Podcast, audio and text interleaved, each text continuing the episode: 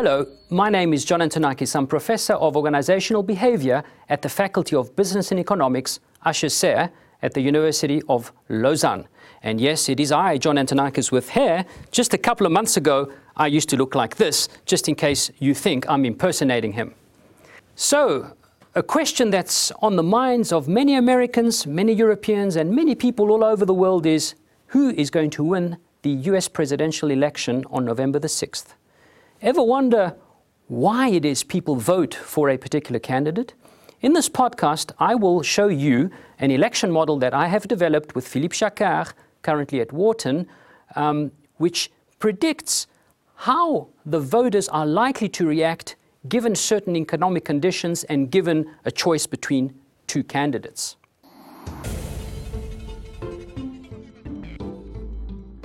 In our model, we first take into account economic factors and incumbency factors. So this part of the model is based on Raymond Fair, who's an economist at Yale University.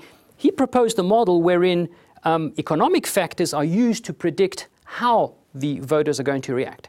It's a very basic model. So what the model does is it looks at the state of the economy, inflation rate, uh, GDP growth rate, um, long-term and current, and then um, predicts the extent to which voters are going to reward or are going to punish the incumbent party. So, if things are going well, voters are likely to reward the party or the incumbent um, by uh, giving them the, um, a mandate to, to, to serve again as president. If things are going badly, they will punish the incumbent or the party of the incumbent. So that's how uh, the economic factors play into the picture.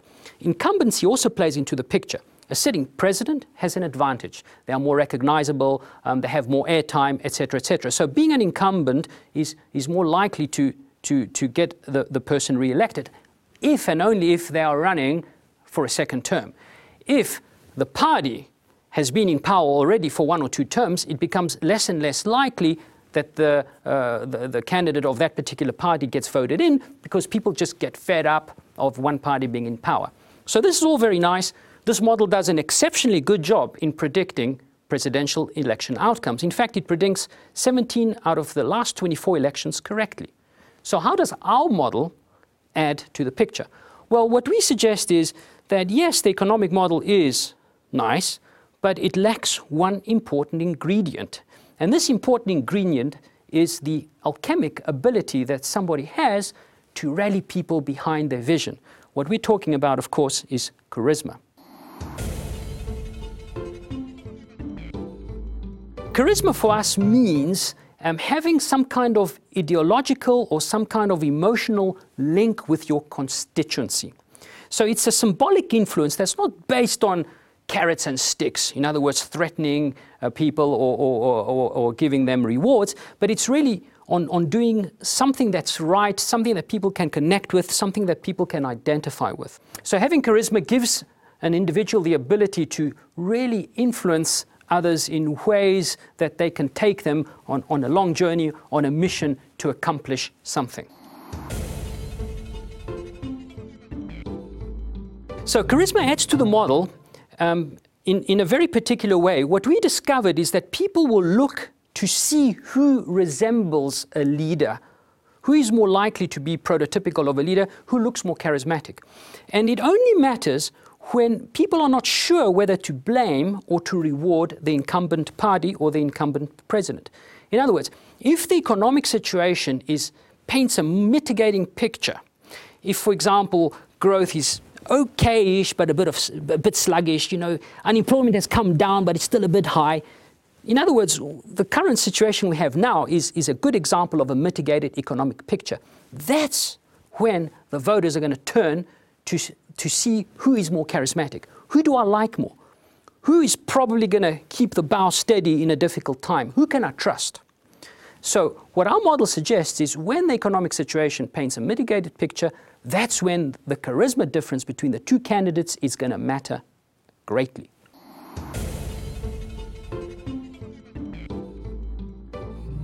Charisma is a very slippery beast to measure.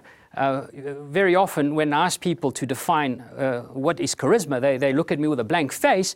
They know it though when they see it. So we can, we can tell a charismatic uh, leader from uh, one who's not more charismatic. But what we have done is we developed with Philippe Jacquart uh, a charismometer, and this work goes back to, to work that I've done with um, Marika Fenley and Sue Liechti.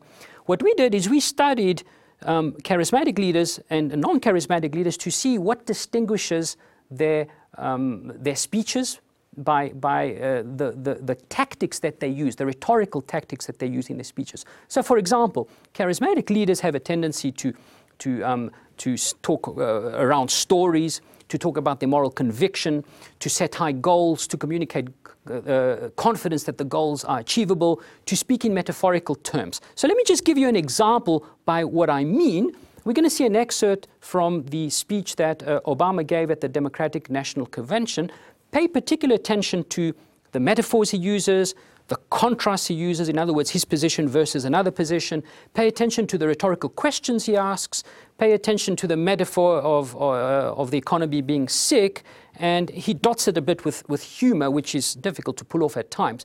But this is an example of charismatic tactics. I think in the sequence of sentences, we're going to see there are about five or six sentences, and he uses about eight of these tactics all at once.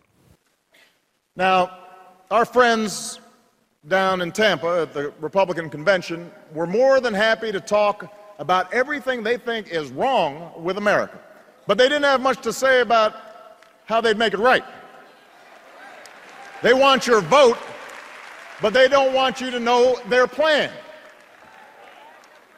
And that's because all they have to offer is the same prescriptions they've had for the last 30 years.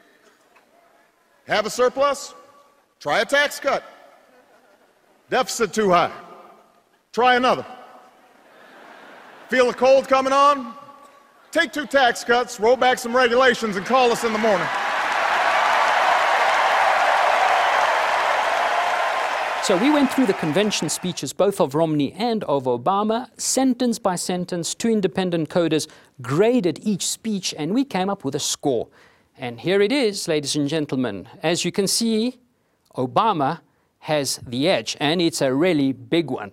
The difference is, is really big. I mean, it's almost double uh, the charisma score of Obama as compared to, to Romney. We're talking 49% versus approximately um, 84%.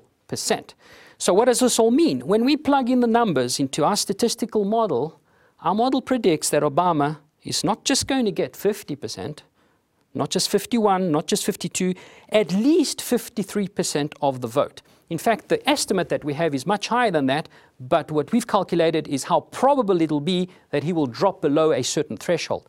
And what our model says, it's highly unlikely that he's going to get less than approximately 53.5% of the vote. It's likely he's going to get something between 53, maybe all the way up to about 57, 58, 59%. I mean, it looks like it's going to be a landslide based on the figures we currently have. And I'm pretty confident of the prediction we're making because our model accurately predicts 22 out of 24 of the last US elections. Pay attention, our model predicts the vote share of the Democratic Party and not the number of electoral votes. Now, usually the vote share strongly predicts the electoral votes, but it's possible that someone wins the vote share and loses the electoral college, as uh, Gore did against uh, uh, Bush. But given the numbers that we have, it, it's pretty clear that the person who wins the vote share with such a large margin is also going to win the Electoral College and will be in the, in the White House.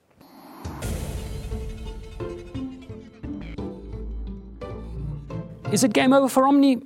I don't know. I mean, the numbers that we are showing you now are probable numbers. If nothing changes between now and November, when the election is going to be held, it seems like Obama will probably win. If the economy gets a bit better, then he's going to have a huge advantage. If it gets worse, that's when Romney is going to chip into his lead. So, you know, as long as there's no major gaffe or major scandal on the side of Obama and, and the economic figures continue the way they are or get more rosy, it just becomes more and more likely that he's going to win. So, yeah, it probably is game over for Romney. The writing's on the wall. Obama will probably get re elected, which is why I've got my money on Obama.